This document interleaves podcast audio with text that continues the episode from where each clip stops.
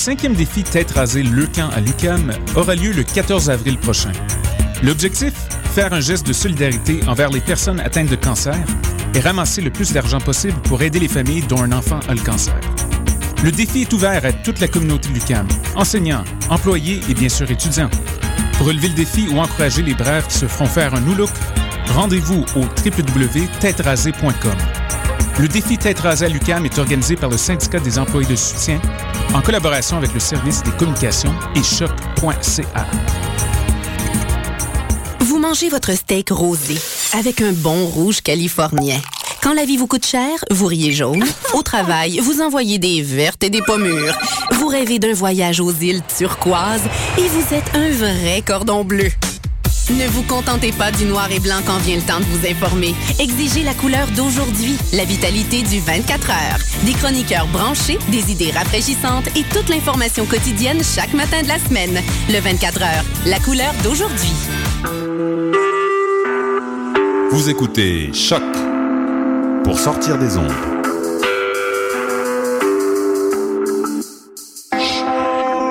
Podcast, musique, découverte.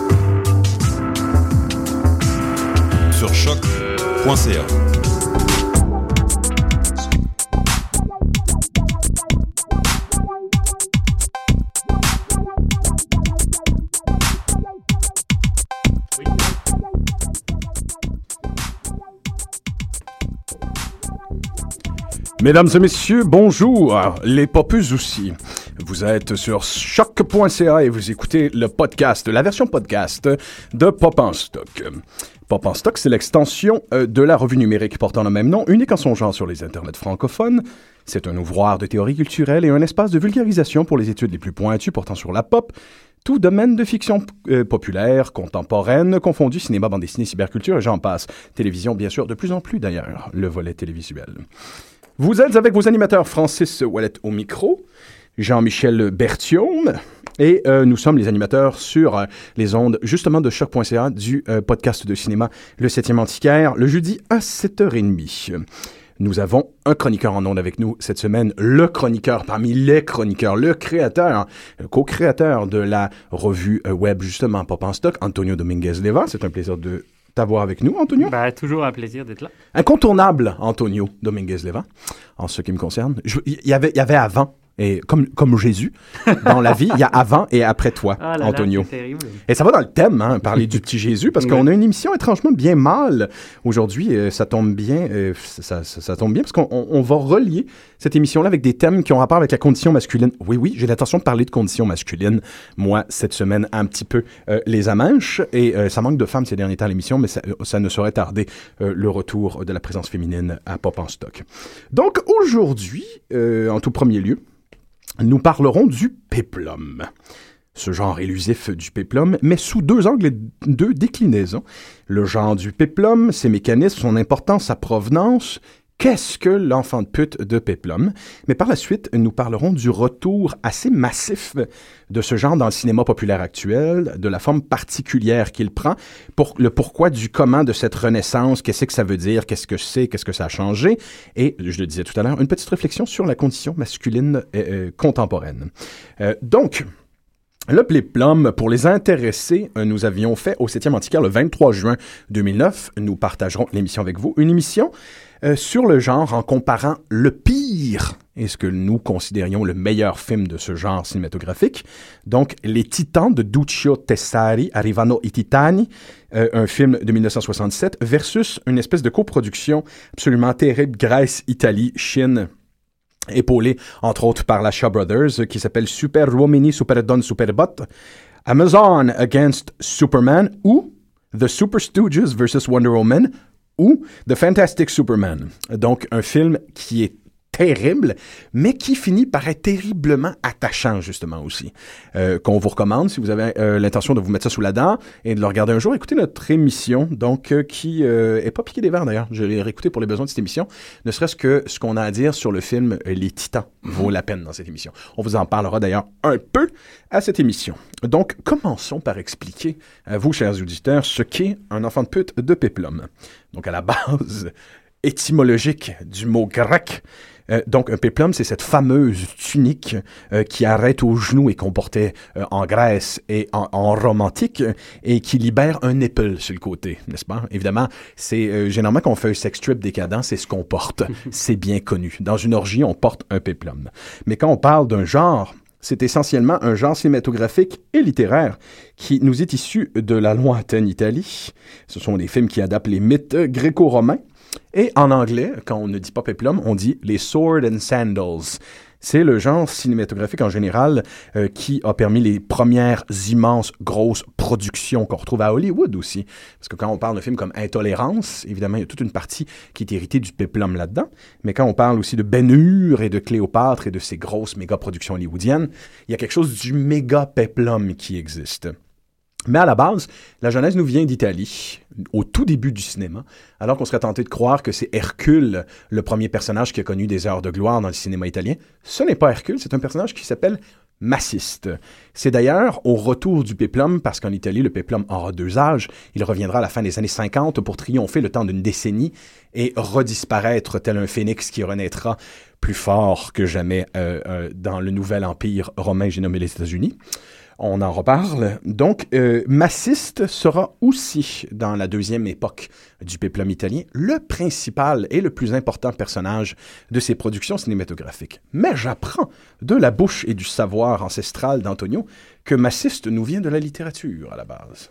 Bah, en fait, euh, Bon, pour, pour Massiste, euh, oui, bah, Massiste, euh, c'est euh, c'est un personnage qui est introduit par euh, Gabriele D'Annunzio, qui était comme l'égérie de la décadence, de l'esprit décadent dans le mouvement littéraire qu'on appelle la décadence, le décadentisme, fin de siècle italien. Et euh, c'est lui qui a donc écrit euh, Cabiria, qui est le premier grand, grand péplum italien et, et, tout court, comme tu disais. Et c'est là qu'il qu'il fait intervenir ce personnage qui au début est une sorte de sidekick, c'est un comparse plébéien du héros aristocratique qui lui est beaucoup plus frêle, etc. C'est Massiste et l'homme musclé, ce qu'en italien on appelle le forzuto, qui va être tout à fait euh, essentiel dans ce courant euh, masculiniste et corporéiste que tu évoquais tout à l'heure, puisque c'est précisément ça qui va devenir le fétiche central de ces de ces films-là. Il faut dire que Massiste veut dire né de la pierre.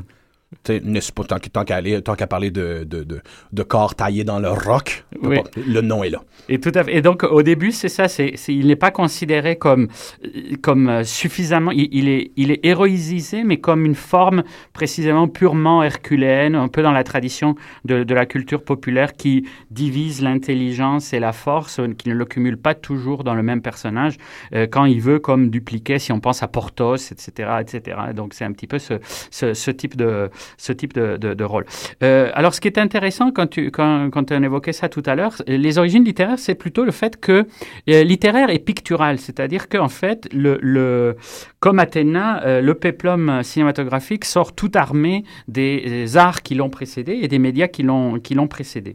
D'un côté, c'est le fait que euh, dans la littérature du 19e siècle, il y a un changement de paradigme avec le romantisme autour de l'Antiquité. C'est-à-dire qu'en fait, l'Antiquité, qui jusque-là avait été un modèle qu'on considérait comme un modèle essentialiste, comme un modèle fixe, comme un modèle universaliste, le modèle de l'être humain, euh, de l'héroïsme parfait, de la république parfaite, etc., etc.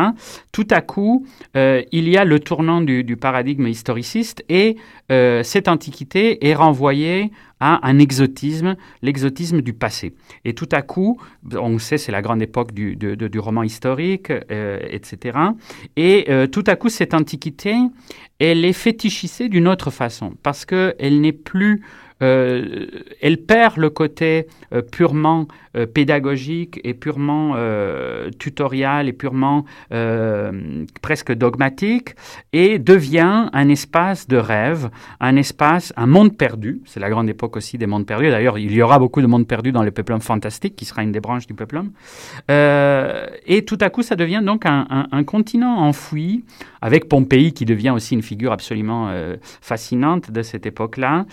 et et un des premiers grands romans d'ailleurs, c'est Last Days of Pompeii de Bulwer Lytton. C'est un roman du début du, de, de, de, du 19e siècle qui connaîtra quantité d'adaptations, qui vient d'avoir précisément dans le Retour du peuplum que nous allons évoquer aujourd'hui, qui est revenu en force avec parce que alliant deux obsessions, la catastrophe, l'apocalypse et, et, et, et, ce monde et ce monde perdu.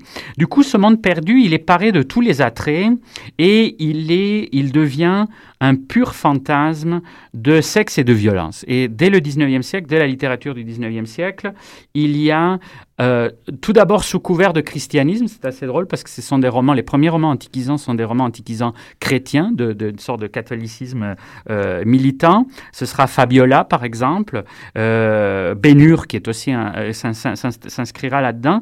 Et ce que l'on va remarquer très vite, et les détracteurs vont s'amuser en regardant ça, c'est que ces, grands, ces grandes histoires chrétiennes, elles sont surtout l'occasion de dépeindre longuement les vices avant de les, de les et de les punir. Mais en fait, ce que les gens vont retenir surtout dans ces grandes histoires, c'est les très belles chrétiennes martyrisées euh, au sein dénudées dans l'arène, offertes parfois à des animaux. Ce sera le cas dans The Sign of the Cross de Cécile B. DeMille, dans une des scènes zoophiliques qui sera censurée et qui est une des scènes euh, très très brutales du cinéma américain avant le Code Hayes, euh, où précisément on livre une chrétienne à, des gorilles dans l'arène. Dans euh, il y aura donc cette fascination qui est très clair. Et avec le tournant de Flaubert, avec Salammbô, qu'on avait déjà évoqué pour, euh, pour Conan, et qui est vraiment une œuvre matriciale, avec Salammbô, euh, ce que Flaubert découvre, c'est véritablement, et il l'a dit lui-même, il voulait que le livre fasse l'effet d'une boule de hashish. Et le hashish, à l'époque, d'après les, les, descriptions que donnait le club des hachachins et Baudelaire, c'était d'une très grande puissance, puisque les hallucinations qu'ils évoquent euh, ne sont pas l'effet du, du, du, du, joint habituel habituel, mettons, euh, du samedi soir. Mais euh, donc euh, l'effet voulu de, cette sorte de rêverie hallucinogène que voulait Flaubert, c'est précisément l'Antiquité comme drogue. Donc il, a beaucoup fait, Flaubert a beaucoup fait d'efforts pour reconstituer, etc., le, côté archéologique, mais il s'est surtout laissé aller à une véritable fantasmatique qui, d'où découlera l'ensemble du peuplum. Et c'est la fascination pour cette sorte de barbarie civilisée, ce, paradoxe, cet oxymore qui va complètement fasciner euh, la modernité. La modernité est fascinée aussi parce que précisément les décadents de la fin du siècle font un parallélisme entre la décadence de l'Empire romain et la décadence des empires européens. Et donc, la France, après la défaite face à la Prusse en 1871, se reconnaît dans l'Antiquité euh, romaine, mais aussi l'Angleterre, l'Allemagne, etc. Et euh, du coup, le, mythe est réactualisé parce que ce que l'on trouve dans les décadents euh, romains, c'est une image non plus une parfaite image hum, du modèle de ce qu'il faut être, mais au contraire une image de ce que l'on est. Et il y aura comme ça un, tableau que je vous invite à googler les, les, auditeurs, euh, c'est Les Romains de la décadence. C'est un, tableau euh, de, de, Thomas Couture de 1856, c'est une immense orgie. Et on y reviendra parce qu'on parlera un peu du porno-peplum. L'orgie, c'est le grand mythe de, de, de, la, de décadence romaine. Et alors, c'est une immense fresque. Il y a d'ailleurs des artistes contemporains qui s'amusent à reprendre cela. C'est une immense fresque où tout le monde est à moitié disjoncté, à moitié sous, euh, très fatigué par les activités sexuelles, on imagine. Euh, les yeux très cernés des, hétéromanes typiques de cette époque-là, des morphinomanes, etc.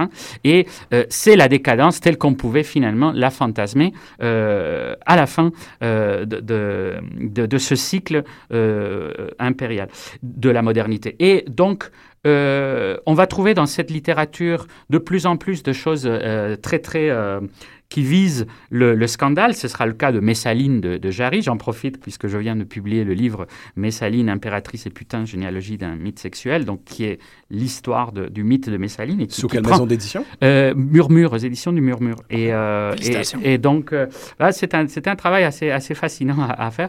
Et euh, c'était dans la longue durée, mais effectivement, à ce moment-là, à la fin du 19e, il y a une absolue obsession. Le Messaline de Jarry est un, est un, est un texte assez, très, très intéressant.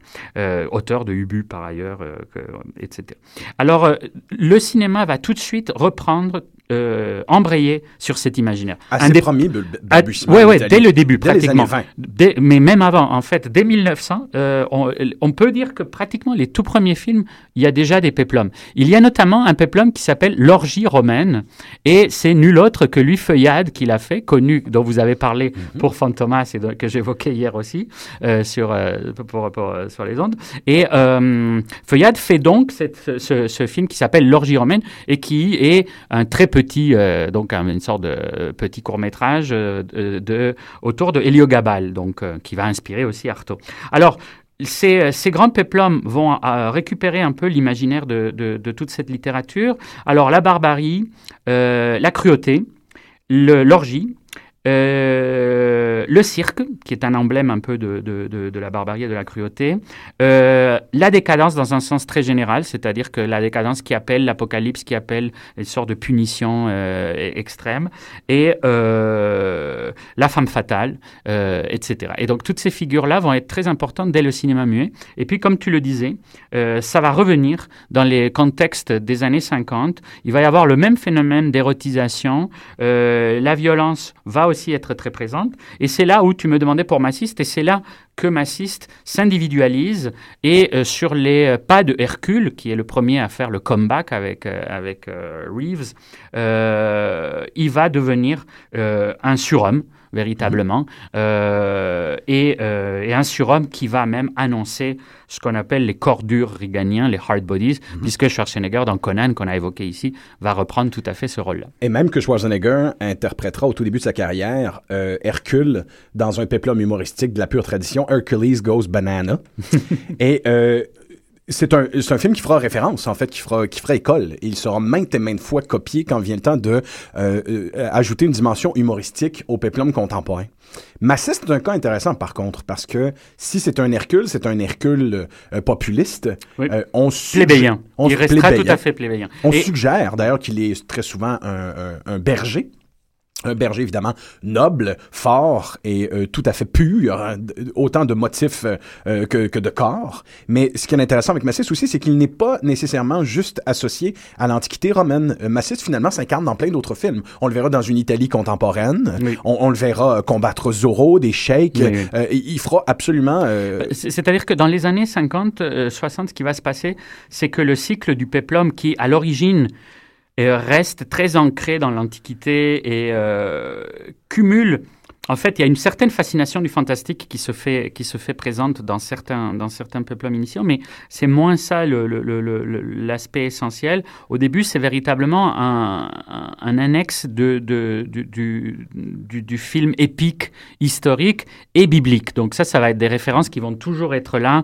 Le côté biblique, ça va toujours être là un peu pour donner une caution morale à des choses qui autrement ne le seraient pas. Et c'est ça qui est très sympathique parce que c'est là où on voit que si on veut faire des orgies, bah, il faut que ce soit des orgies, mais il faut aussi qu'on persécute des chrétiens et qu'on mette des scènes bah, comme Néron qui, on dit qu'il aimait faire flamber vivant des chrétiens pour illuminer ses orgies. Bon, c'est un peu le mythe euh, issu de Suétone, etc. On n'a pas beaucoup le temps d'évoquer tout ça, mais c'est assez intéressant comment ces empereurs sont devenus des figures purement fantasmagoriques. Mais euh, du coup, c'est ça, ça devient un alibi. Alors au début, c'est très ancré dans cette antiquité, mais dès les années 50-60, le péplum se diversifie, euh, il se sécularise et il se, il devient, euh, il se mythologise et il devient de plus en plus un cinéma de heroic fantasy, de ce qu'on pourrait dire heroic fantasy. Et puis c'est là où tout à coup il y a tous ces trucs où ça peut, re- où les gens peuvent rencontrer des extraterrestres, Des etc., vampires. etc. Exact. et occasionnellement des automates. Bien sûr. Et, et c'est un règne de 10 ans. En fait, euh, et ce, ce péplum tel que tu, tel, tel que tu l'évoques, qui était à l'époque un néo-péplum, euh, Mm. Oui, oui, est fait. devenu maintenant l'idée qu'on se fait du péplum dans ce qu'il a de plus pur, alors que c'est pas nécessairement le cas. Mais on a décidé que, ce- que le péplum, c'était les années, la fin des années 50 jusqu'à à peu près la, la fin des années 60 Mhm. en Italie. Évidemment, il y a eu énormément de production. On pourrait même dire que toute une industrie en Italie de cinéma de genre par la suite en est émergée comme de la Oui. cuisse de Zeus. Absolument, parce que ça a été, c'est là où se sont formés pratiquement tous les grands réalisateurs du cinéma, de la série B, et puis euh, Et même tous du les grand genres cinéma. subséquents aussi. Oui. Le suivi le ça, western ouais, spaghetti, ouais. les films policiers, euh, même le giallo. Tous les gens qui ont œuvré dans le milieu du cinéma italien ont commencé Mm. en général avec leur leur péplum et en faisant des péplats, Mm. n'est-ce pas? Euh, si, euh, on- évidemment, on peut pas vous en parler euh, à profusion de toute cette production, mais s'il fallait en recommander que deux et les polariser complètement, deux qui sont complètement opposés, je vous en recommanderais deux. Massiste en enfer de Ricardo Freda, qui est pas mal reconnu justement comme en quelque part le Sergio Leone du péplum. C'est celui qui en a fait le plus, qu'on le veuille ou non. C'est vraiment à lui qu'on doit les plus grands péplums, surtout avec Kirk Morris, qui jouera autant Hercule que beaucoup euh, au cinéma, où on voit massiste descendre en enfer euh, pour sauver justement injuste- injustement une sorcière chrétienne euh, qui va brûler aux enfers. Injustement. Donc, il descendra euh, tout à fait Divine Comedy style dans un enfer qui est inspiré en carton-pâte, bien sûr, euh, des tableaux de Bosch. C'est un trip hallucinogène. C'est le meilleur film de Freda. Et d'ailleurs, c'est curieux parce que dans le cinéma mieux italien, il y a- ils avaient fait l'Inferno de Dante, donc c'était la pièce qu'ils avaient, non pas le paradis et non pas le purgatoire. Et c'est aussi un, film absolument space que maintenant on trouve sur YouTube, mais qui était très, pendant très longtemps très difficile à, à trouver, et, et- et qui était un des premiers films visionnaires complètement, donc un film entièrement dévolu à l'exploration, à la catabase, qu'on appelle dans la te- terminologie classique, donc une descente en enfer, c'est la catabase. Donc euh, un film entièrement dévolu à l'exploration des espaces euh, infernaux. Donc, ce sera, ça, ce sera pour massiste. Mais s'il fallait chercher l'autre euh, polarité, c'est le film dont on vous a parlé au 7e Antiquaire, si vous avez la chance de l'écouter. Euh, donc, Les Titans, en, en 67, un film qui a été traduit, d'ailleurs, euh, dont la traduction française est exceptionnelle, parce que les dialogues sont scénarisés par Ariane Nouchkine. Et ils sont extrêmement fins et subtils. Il n'y a aucune mention de sa participation à peu près nulle part sur le net. Il n'y en a pas sur Internet Movie Database. Et si je, vous fais un petit résumé succinct, vous allez voir où ça va. Nous avons le personnage de Giuliano Gemma, Giuliano, Gemma, qui joue Krios, qui est un des frères des Titans. Et ce ne sont d'ailleurs pas des Titans dans le film, ce sont des géants. Ils se sont strictement trompés au niveau de leur mythologie, mais c'est pas bien grave. Euh, qui est libéré par Zeus pour empêcher euh, les actions du terrible roi Cadmos, euh, qui s'est autoproclamé Dieu en étant le roi de la Crète. Alors notre personnage de Krios, qui est le, le plus fin, le plus intelligent, le plus subtil de tous ces géants, de tous ces titans, va trouver le moyen de tomber non seulement amoureux, euh, évidemment, de la fille du roi Cadmos, ce qu'il fallait absolument pas faire, et de se lier d'amitié avec un- un, di- un gladiateur africain du nom de, Ra- de Ratar, joué par le culturiste qui était le principal compétiteur d'Arnold Schwarzenegger à l'époque, Serge Nubret, dans une relation qui ressemble à comme deux gouttes d'eau, on y reviendra, à, à celle de Russell Crowe et de Jimon Sou dans Gladiator, qui rappelle déjà un peu les body cop movies, hein, où- effectivement, où le pauvre guerrier noir, plus fort que le guerrier blanc, est une tête à claque. Et dans Spartacus de Kubrick. il y avait Spartacus aussi, il y avait exactement le même type de relation. Euh, là où euh, il y a une force particulière dans les Titans, c'est que le film est le seul qui réfléchit sur son genre. Il, a, il y a une approche euh, assez postmoderne euh, derrière ce cinéma-là, euh, un peu à la manière de, du western spaghetti Mon nom est personne, où on, annonçait déjà l'agonie du genre. Donc les Titans l'annoncent aussi, cette fameuse agonie du genre, le fait avec humour, le fait avec une certaine forme de distance, le fait avec beaucoup d'action aussi, mais effectivement, on est en 67 à l'époque où le film est fait, et c'est pas mal fini. Cette, ce retour, ce second retour du péplum au cinéma est déjà à l'agonie. Donc avec son humour, sa dégaine bon enfant, son courage, euh, le personnage de Créos, sa belle gueule, ses blagues, il y a quelque chose qui évoque énormément euh, l'humour d'Astérix. Euh, on rappellera que les- le premier album d'Astérix est sorti deux ans avant cette époque-là. Euh, et, et déjà, il y a quelque chose, il y a une- je, pense qu'il y a une volonté peut-être de faire référence à ce type d'humour-là. Oui, on- puis il y a une longue tradition aussi de, de, de peplum parodique. C'est un sous-genre aussi dans le, dans, le, dans le peplum, le peplum comique. Et ça donnera lieu à une pièce de théâtre assez célèbre qui est aussi un film très rigolo. C'est Something Happened on the Way to the Forum, qui est un peu un, qui est un, peu un classique des, des blagues d'orgie romaine précisément et d'autres. Et dans le, dans le style parodique, tout en restant dans les, les mêmes exaltations classiques qu'avait le, qu'avait le Péplum, Les Titans est, un incontournable. Euh, c'est la- la- la- le film de sortie. Ça devient intéressant parce qu'on est en 67, aux alentours de 68 quand il sort en France. Et à cette époque-là, évidemment, euh, les gens qui jouent dans le Péplum, ce sont essentiellement des lutteurs ou des culturistes ou des Olympiens. Euh, des gars comme, évidemment, Gordon Scott, Steve Reeves, Steve Reeves, retenez ce nom-là, euh, Reg Park. C'était des gens avec des, des physiques surdimensionnés tels qu'on en trouvait peu à l'époque. C'est pas souvent des bons comédiens, mais qui arrivaient à avoir un certain charisme néanmoins à l'écran. Oui, oui, puis ça, c'était précisément ce qui était arrivé avec le Forzuto initialement, c'est-à-dire qu'en fait, le peplum accompagne tout à fait l'histoire du culturisme, puisque le culturisme date bien avant euh, de, de, déjà du 19e siècle, etc. Mais il prend un grand essor. Il va être coopté, comme on dit souvent. Enfin, euh, une des choses qui est arrivée avec le, le, le péplum italien, la première vague, c'est qu'il va être totalement euh, récupéré par le fascisme. C'est-à-dire que ce n'est pas un hasard si le salut fasciste, c'est un salut qui apparaît dans les péplums. Ce n'est pas un hasard si euh, il faccio, donc d'où vient le terme fasciste, c'est cet emblème du pouvoir euh, romain que l'on retrouve totalement dans les... il y a des péplums délibérément mussoliniens, fascistes, donc, comme Scipion l'Africain, etc. Et donc, en fait, premiers, en fait, Oui, et donc, en fait, il va y avoir, après, après la, la chute de Mussolini, c'est pour ça qu'il va y avoir un hiatus, parce que ce genre va être trop associé avec, le, avec la célébration de la violence pure, etc. Mais peu à peu, on va oublier et on va revenir à l'érotisation du corps masculin, culturiste, etc. Donc, c'est assez curieux mm -hmm. parce qu'il y aura eu vraiment différentes vagues. Et, et après, ça vient, évidemment, avec Schwarzenegger comme nouvelle et ça prend une forme qu'on évoque euh, d'ici la fin de l'émission, euh, particulière de nos jours, oui. cette, euh, cette relation-là. Ben parce que cette idée-là, ce, ce, ce, rapport au fascisme-là va être, va être renouvelé, si on peut dire, dans le, le péplum post-11 septembre. Oui, Absolument. et même, et quand je disais Schwarzenegger, c'est précisément parce que la théorie sur les hard bodies, ben les oui. corps durs mm -hmm. de Reagan, c'était cette idée-là que le corps dur de, de, ces héros super musclés avec Stallone et compagnie, c'était à nouveau un réflexe, donc, de, euh, avec cet imaginaire-là qui, qui avait alimenté le fascisme. Je disais tout à l'heure qu'en 68, alors que le péplum est en train d'agoniser, le western spaghetti est en train de trouver ses lettres, ses lettres de noblesse, genre typiquement américain, repris à la sauce italienne. Mais c'est pas tout, en fait. Ce n'est pas que le seul mythe américain qui est repris à la sauce italienne, parce qu'en 68, l'année la, de la réalisation de ce film-là, deux autres films sont réalisés et, produits par Dino De Laurentiis, qui euh, produit une espèce de transfusion du genre du euh, péplum à un autre, évidemment, le film adapté de comic book et le film de super-héros. Euh, on parle de Barbarella, évidemment le comique français euh, folichon dans l'espace euh, avec Jane Fonda dans le rôle principal, mais on parle aussi du film de Mario Bava, quelqu'un qui est issu euh, comme je le disais, euh, du Peplum, Danger Diabolique, avec un comédien, John Philip là, d'ailleurs, qui joue dans les deux films qui est issu aussi de ce milieu-là, qui est la figure même du personnage de Peplum, le grand, euh, évidemment le grand guerrier blond, musclé, tel qu'on en trouvait dans ces films-là. Par la suite, quelques années plus tard, euh, le même réalisateur, Dino De Laurentiis, fera Flash Gordon, qui fait la consolidation parfaite entre les deux genres. On est dans le péplum adapté de la, de la bande dessinée en science-fiction. Euh, pas plus tard que, voilà quelques années, John Carter, avec sa kitscherie à plusieurs millions de dollars, va jouer exactement dans les mêmes plates-bandes. Là où ça devient intéressant, faisons un saut à nos jours euh, pour euh, réfléchir justement sur l'image qu'on se fait des hommes et comment elle est représentée euh, dans le néo-péplum, un genre qui, qui renaît en 2000.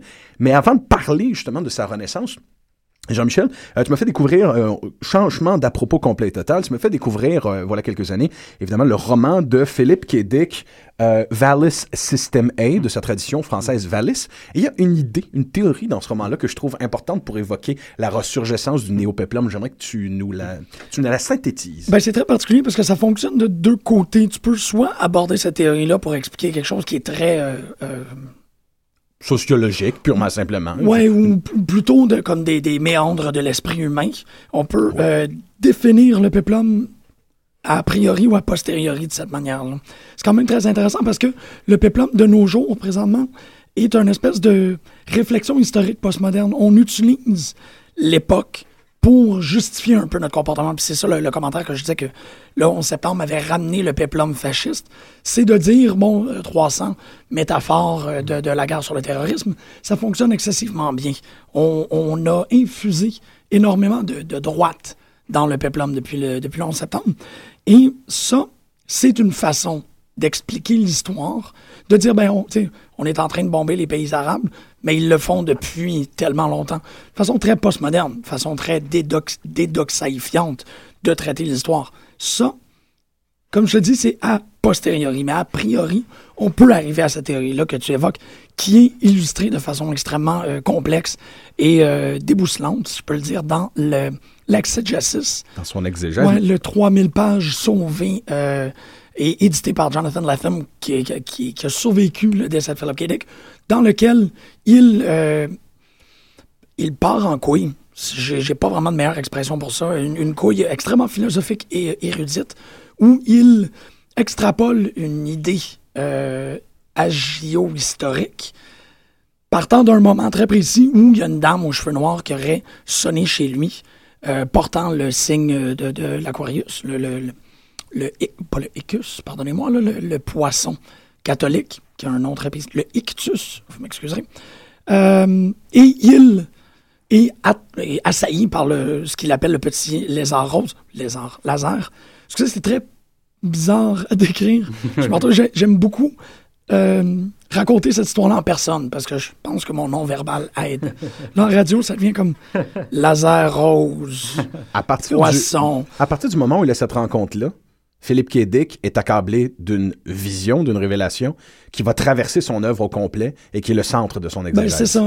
C'est, là où euh, euh, Valor System A puis The euh, Transmigration of Timothy Archer deviennent très, très importantes. C'est qu'il euh, élabore une pensée, notamment une pensée qui se synthétise par The Empire Never Died.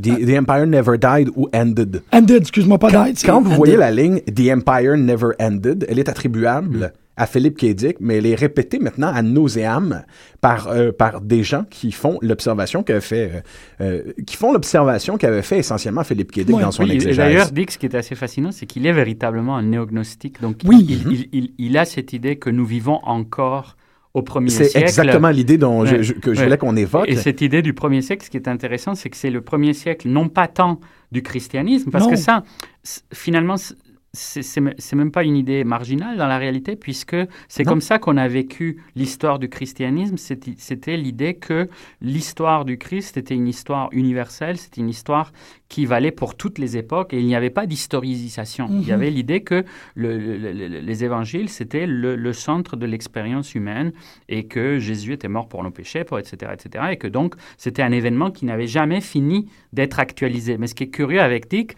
c'est que lui prend le- le- les, les sectes euh, qui vont être considérées hérétiques, gnostiques, et pour lui, c'est ça qui n'a pas qui- qui- Mhm. dans lequel on est pris. que les gnostiques seront toujours euh, supprimés et que, bon, le christianisme est venu dominer dans une espèce d'idée de matérialisme de vous, vous allez vivre avec nos objets, nous, nous allons continuellement euh, espérer un essor dans notre, dans notre gnostisme, essentiellement. mais que le christianisme continue finalement le règne de l'Empire romain, dont nous ne sommes jamais émergés. Non, La exactement. civilisation, dans laquelle- la civilisation occidentale dans laquelle on vit est une continuation en tout point de l'Empire romain. Ben, oui, ça, c'est une façon très euh, rationnelle de, de la mettre en parole parce que Philip K. Dick, lui, croit à cette créature euh, démoniaque, un demi-orge, essentiellement, qui nous aurait emprisonnés en 70 après Jésus-Christ. Donc, c'est pas une idée que la civilisation continue. C'est une idée que l'on est continuellement en train de réactualiser répéter. la Ouais. même année. Ouais. Euh, Oui, qu'on est dans une sorte de Matrix. Enfin, c'est vraiment ce que reprendra Matrix. Mais l'idée, c'est que on n'est pas dans des, dans des pods où nous servons juste de matière comme des sortes de, de batteries, mais nous sommes en 67. C'est Oui, exactement. On est en 70 après Jésus-Christ et le temps a arrêté à Oui. ce moment-là. Et certains gnostiques allumés euh, suggéreront que euh, cette- cet arrêt-là a été fait à partir du moment de la crucifixion.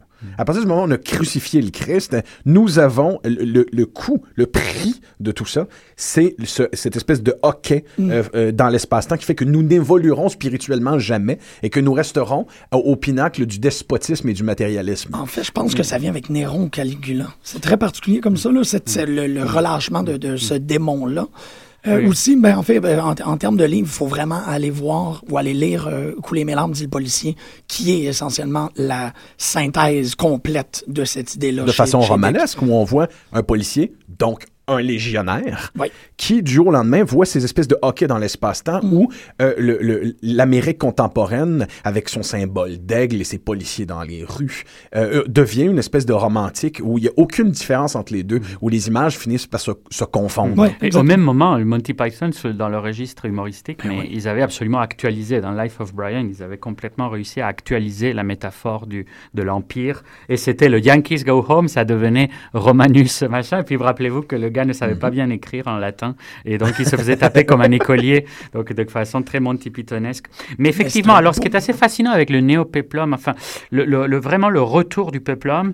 euh, Ben, surtout, c'est le retour du genre, oui, en oui, ce qui oui, me concerne. Il se fait précisément en 2000, euh, avec Gladiator de Ridley Scott. Et il, il se fait euh, au, au tournant du siècle. Ça fait pas très très longtemps qu'on qu'on vient de finir le millénaire. 2000 ans plus tard, euh, c'est un péplum et c'est la première fois depuis des décennies qu'un péplum remporte un Oscar pour la meilleure interprétation et le meilleur film. À, à mon avis, le coup d'envoi, la consolidation est fait avec, elle est faite avec ce film-là. Oui, oui, puis c'est- qui le- et, et donc tu évoquais le 11 septembre aussi. Et ce qui est clair, le millénarisme dans cette ambiance, c'est à la fois fascinant parce qu'il y a l'obsession de la fin, donc de l'apocalypse, qui est là depuis, et on en parlera probablement dans d'autres d'autres émissions, mais c'est vraiment un, un des tropes contemporains absolus, l'imaginaire de la fin. Et en même temps, il y a cet imaginaire de l'origine. Donc euh, on est à la fois dans la, dans, dans la fin, et à la fois on revient, comme à la fin du 19e siècle, on revient à l'Empire, et on revient un peu à la même chose, à l'Empire décadent, parce que dans Gladiator, c'est commode, Exactement. Mhm. et euh, bon, c'est toujours un peu les mêmes types d'empereurs qui nous fascinent. D'ailleurs, c'est intéressant parce que l'Empire romain, il a, il a duré pendant très très longtemps, il a connu plein de périodes euh, de toutes sortes. Ce qu'on appelle la période décadente correspond à la période de, de, de plus grand essor et de plus grand faste pour les Romains. Les Romains n'auraient jamais imaginé que l'époque de Néron était l'époque de leur décadence. La décadence de Rome vient beaucoup plus tard et c'est dans des siècles qu'on évoque d'ailleurs très rarement, à part un très grand péplum historique, parce qu'on a beaucoup évoqué les, les questions de, de- du péplum fantastique, etc. Mais ce qui revient avec Gladiator, c'est un, c'est un mélange entre le péplum d'action, mais aussi euh, une certaine volonté de, d'inscription historique. Et d'ailleurs, le début de Gladiator fait hommage à ce film que je suis en train d'évoquer, qui est The Fall of the Roman Empire, donc la chute de l'Empire, euh, euh, qui est un film absolument magnifique et en même temps qui a été le chant du cygne, puisque avec Cléopâtre, ça a été les deux grandes productions qui ont un peu signé la fin du genre. Cléopâtre, parce que ça a été un fiasco, alors que c'est un film absolument fascinant. Et, et, et la chute de l'Empire romain, ça s'est bien passé, mais c'était un peu la fin des grands studios, etc. Donc, quand Gladiator se fait en 2000, non seulement, comme tu dis, c'est le retour d'une volonté de faire une consolidation euh, historique et péplomique, si je peux dire, mais en même temps, c'est une autre euh, consolidation qui se fait pour le retour du péplum, pour le néo-péplum. C'est que euh, c'est un des premiers films à Hollywood qui est à l'avant-scène du numérique. hein.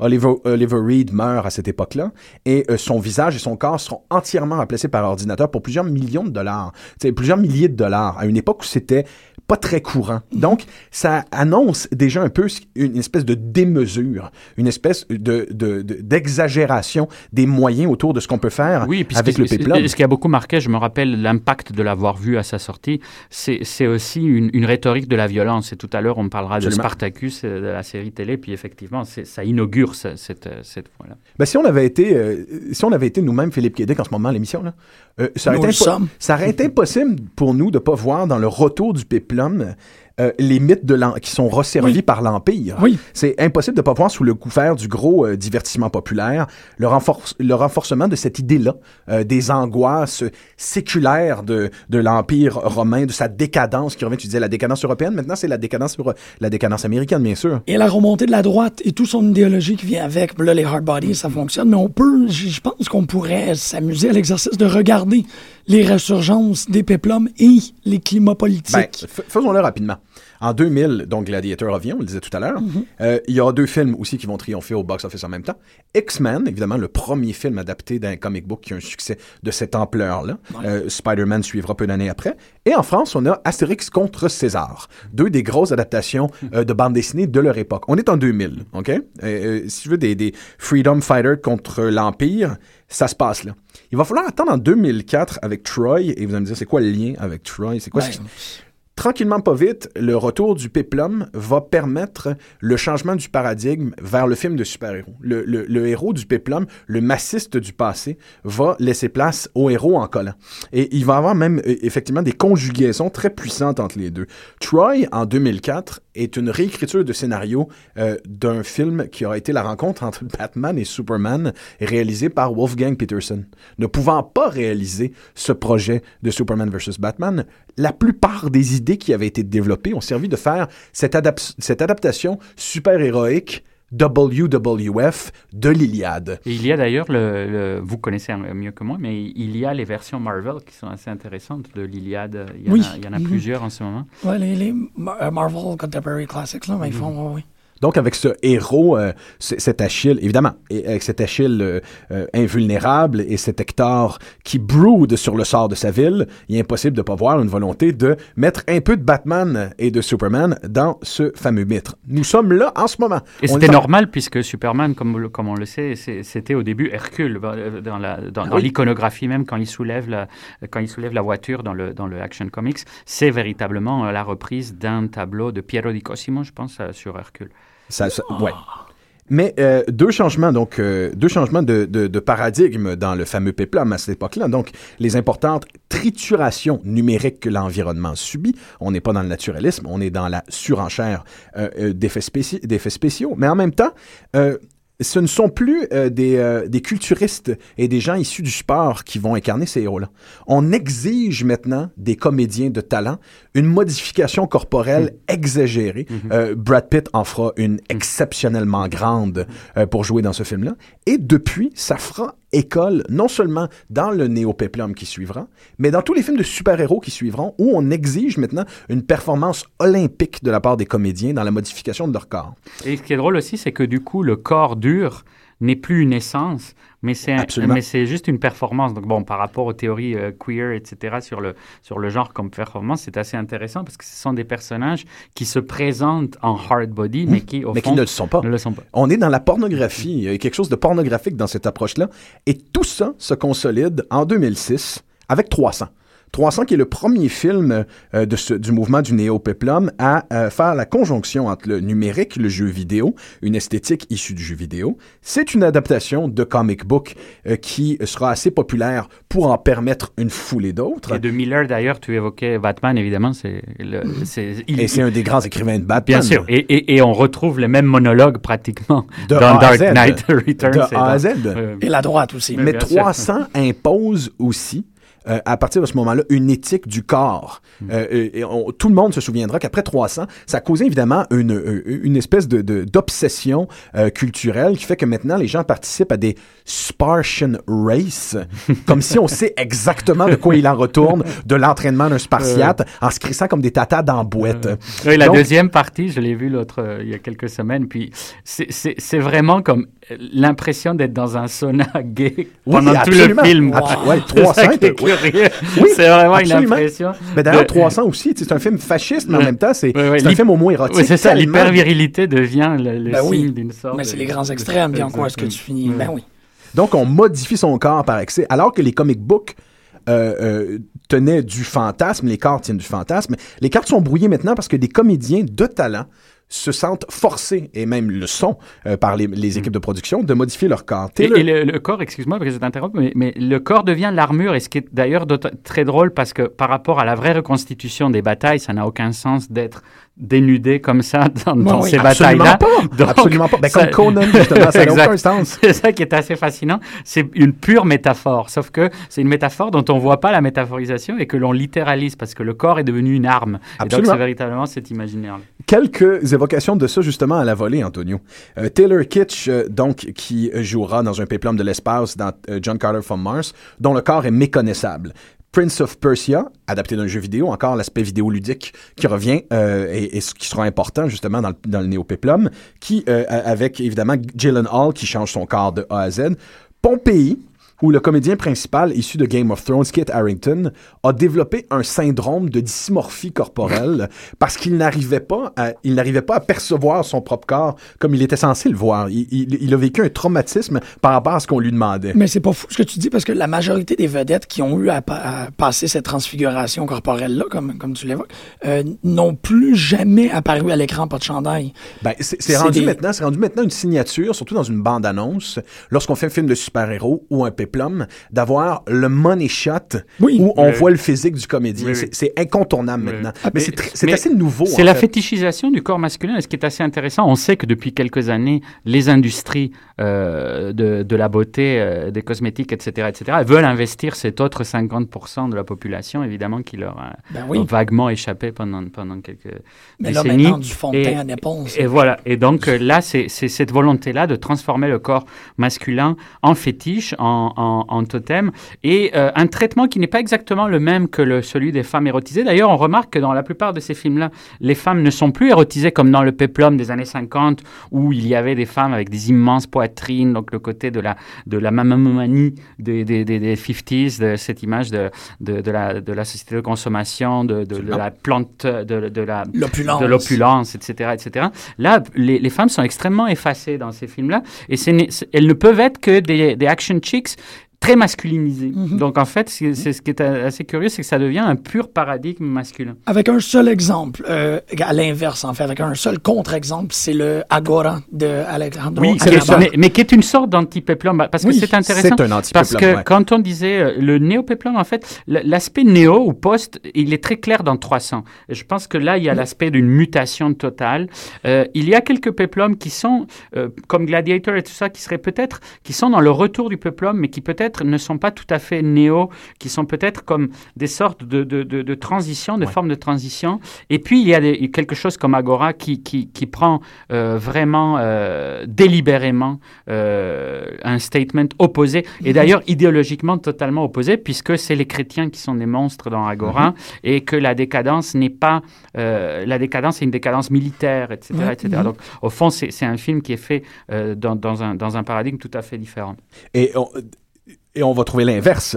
Euh, c- cette idée de 300, euh, tu vas la retrouver euh, poussée à ses excès, à son paroxysme, dans le film de Tarsem Singh, réalisateur euh, gay reconnu d'ailleurs, euh, Immortals, euh, qui va pousser euh, tout cette, ce, délire numérique, cette fétichisation homosexuelle des corps euh, et, le trip super-héroïque avec évidemment Henry Cavill qui joue le rôle principal, qui jouera Superman quelques années plus tard. Les Immortels fait la conjugaison d'absolument tout ça.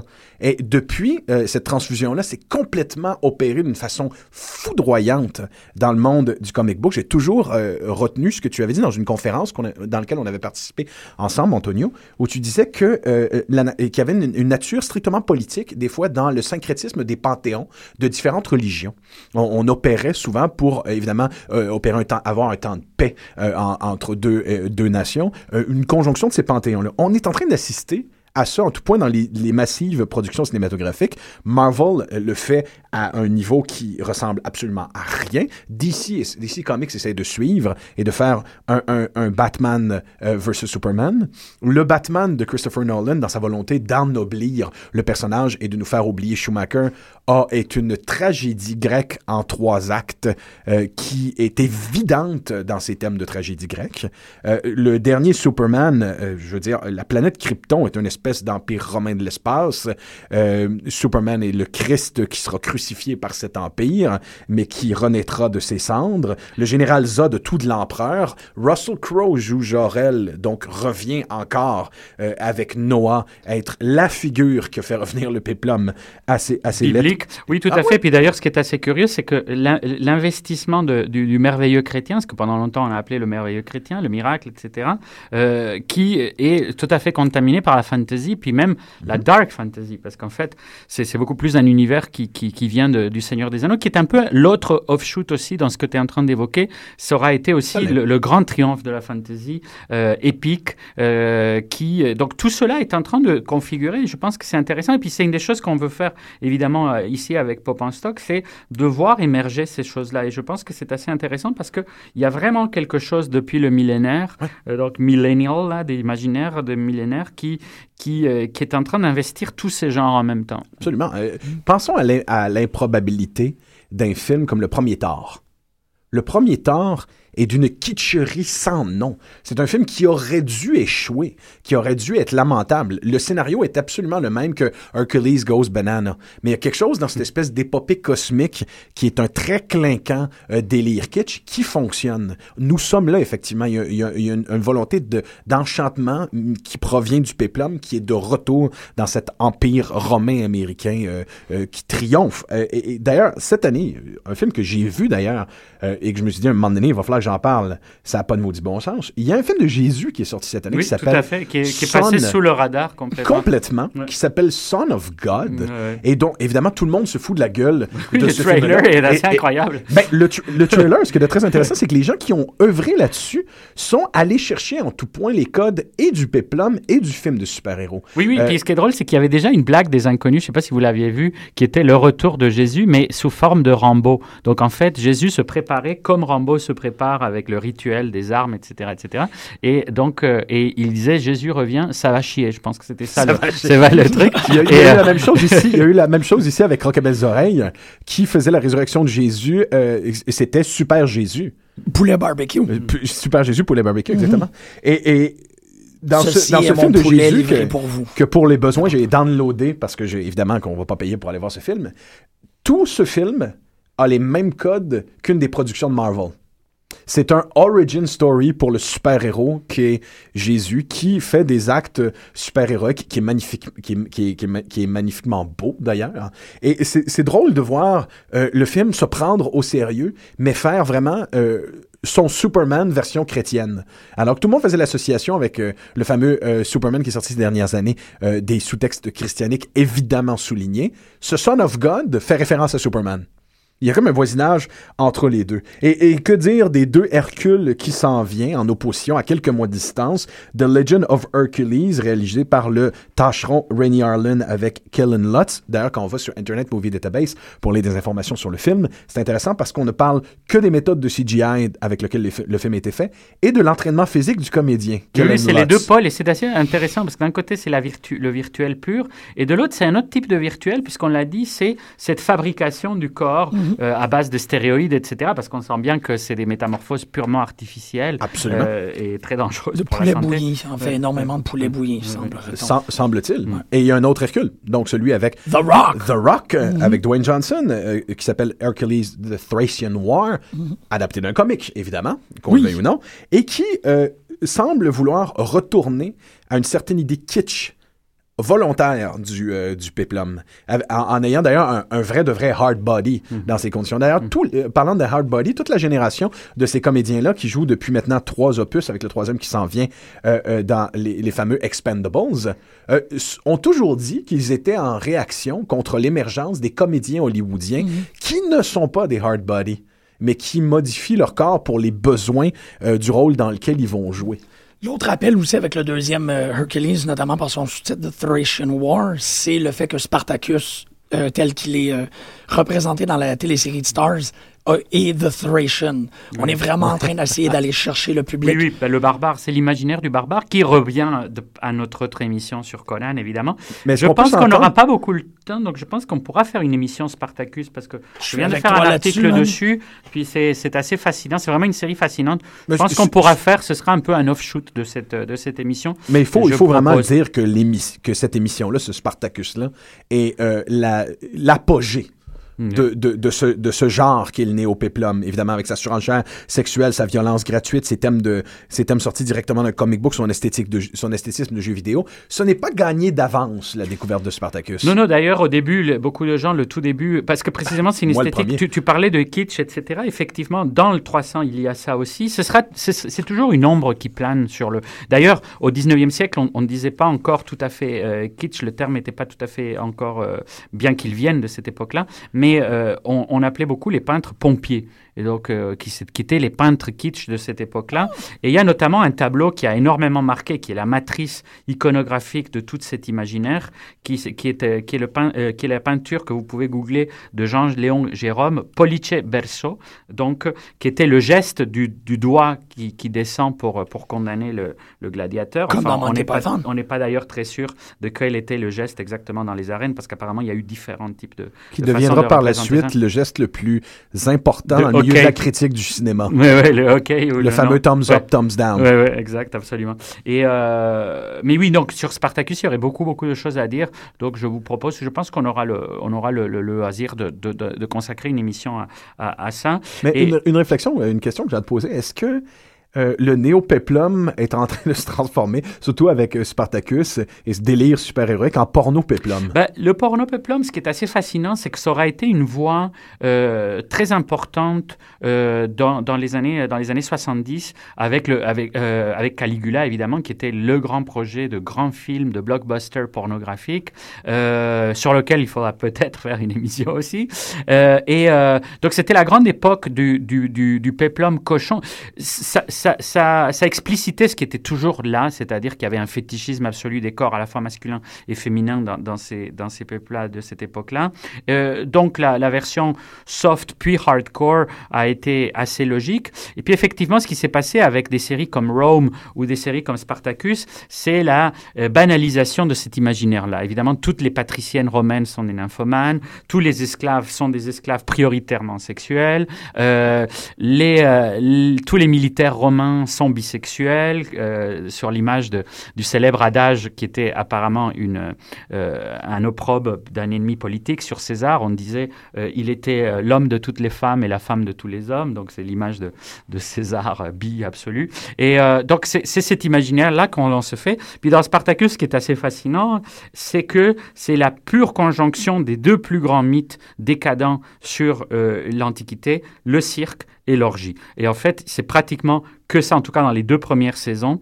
Et, après, on retrouve évidemment le mythe spartakiste à l'américaine, tel qu'avait pu le, comprendre euh, Kubrick notamment, euh, le mythe christique de, ce, de cette première révolte prolétaire que Marx, évidemment, avait, sur laquelle avait beaucoup écrit, etc., etc., et qui, est resté un référent euh, au point que les spartakistes allemands, pendant le soulèvement communiste des années de, de, de l'après-première guerre mondiale, s'appelaient les spartakistes.